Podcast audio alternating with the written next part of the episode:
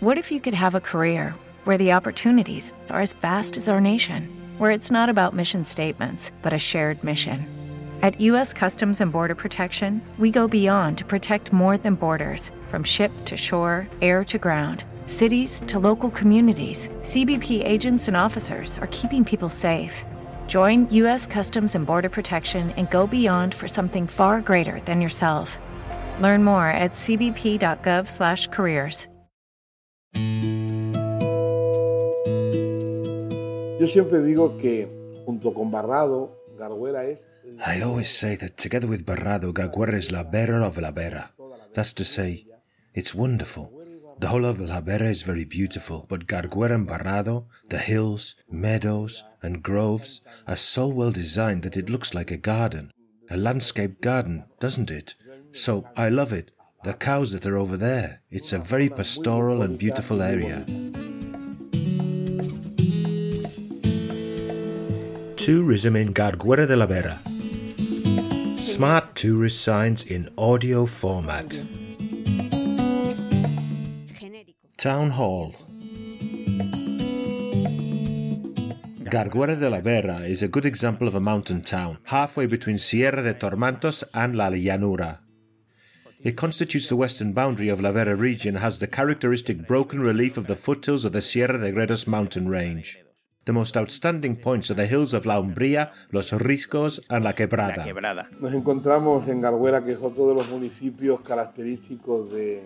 We're in Garguera, which is another of the characteristic municipalities of La Vera. It was the first. It doesn't belong to La Vera as such, in the sense that it's always been more closely tied to the city of Plasencia. It's always been a small town. And then the people of Garguera are also very special. That's to say, they're very hardened, rigid people in the sense that they're enclosed in a very small town. And at the same time, very open because they also depend a lot on the other towns, on Malpartida, Arriba de Barrado, Las Casas, which there are strong ties with. So they're very odd, the people, very peculiar. And the people left are logically very old.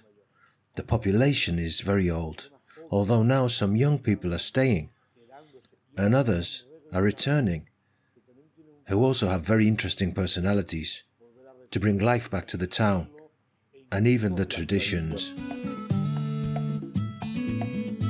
The town was called Vilaflor de la Vera in ancient times and was renamed Garguera in the 14th century. According to the locals, it comes from garguero, the pharynx, referring to the throats the Moors cut during a battle fought in the area. A sign that the Arabs were in this enclave could be the Fuente de Abajo, fountain below, built in Moorish style with a brick base. From the reconquest of Plasencia by Alfonso VIII, and after going on to the repopulation, a rural property regime was established in Garguera, characterized by the division of the land among small landowners. From the 14th century onwards, it became dependent on the city of Plasencia, and the pastures remained in the hands of landowners from there. Among these families was that of Bishop Bernardino de Carvajal, whose coat of arms can be seen at the church and Las Casas Caídas.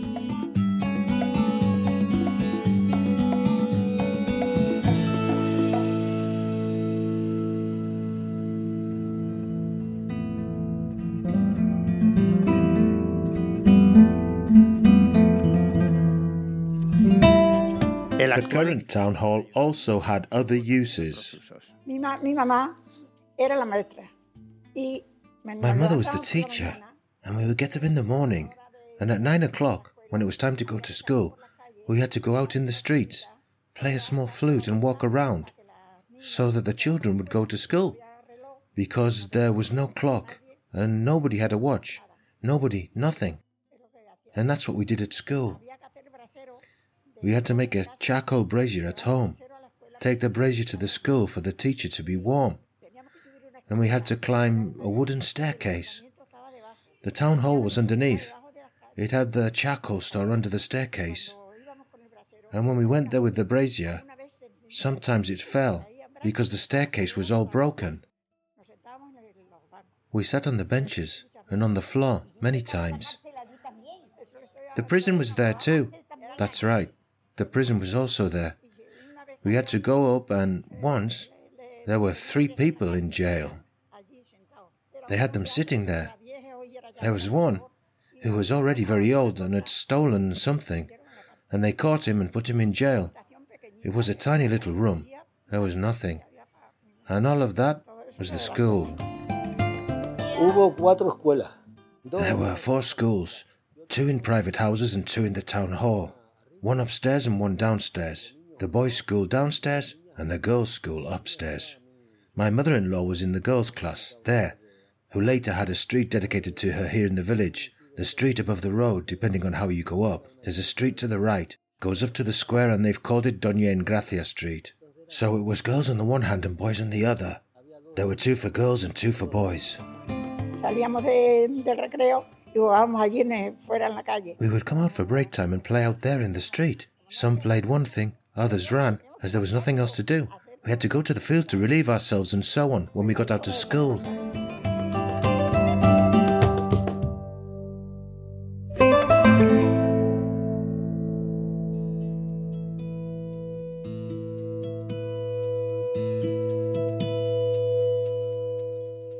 In addition to historical figures such as the Carvajal de Plasencia family who visited these areas to enjoy hunting, Garguera de la Vera was the birthplace of an important 19th century architect and historian.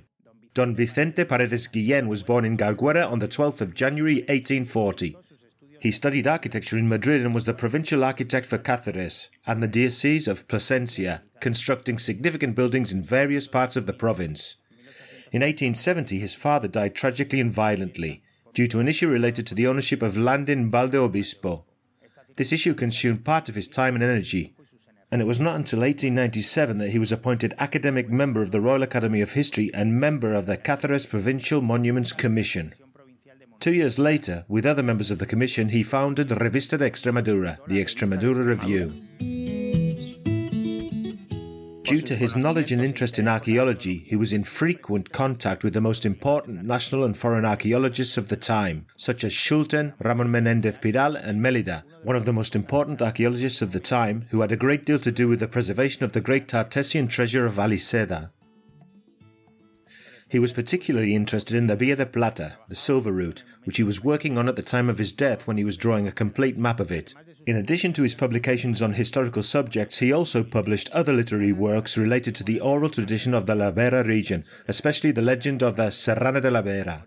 When he died without direct heirs, his important collection of books and historical and archaeological documents went to the Cáceres Provisional Library and Archive. Among the books in his legacy was the manuscript of a Spanish translation of Vitruvius's work.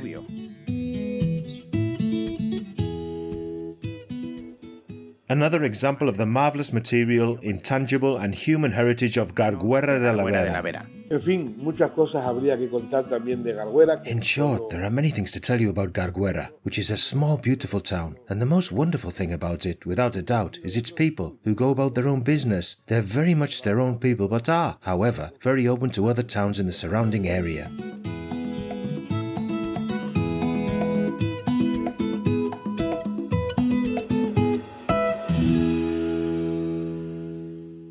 A production for Radio Viajera, financed within the framework of the Project for the Development of Smart Villages of the Government of Extremadura and the European Union, with the support of the Garguera de la Vera Town Council.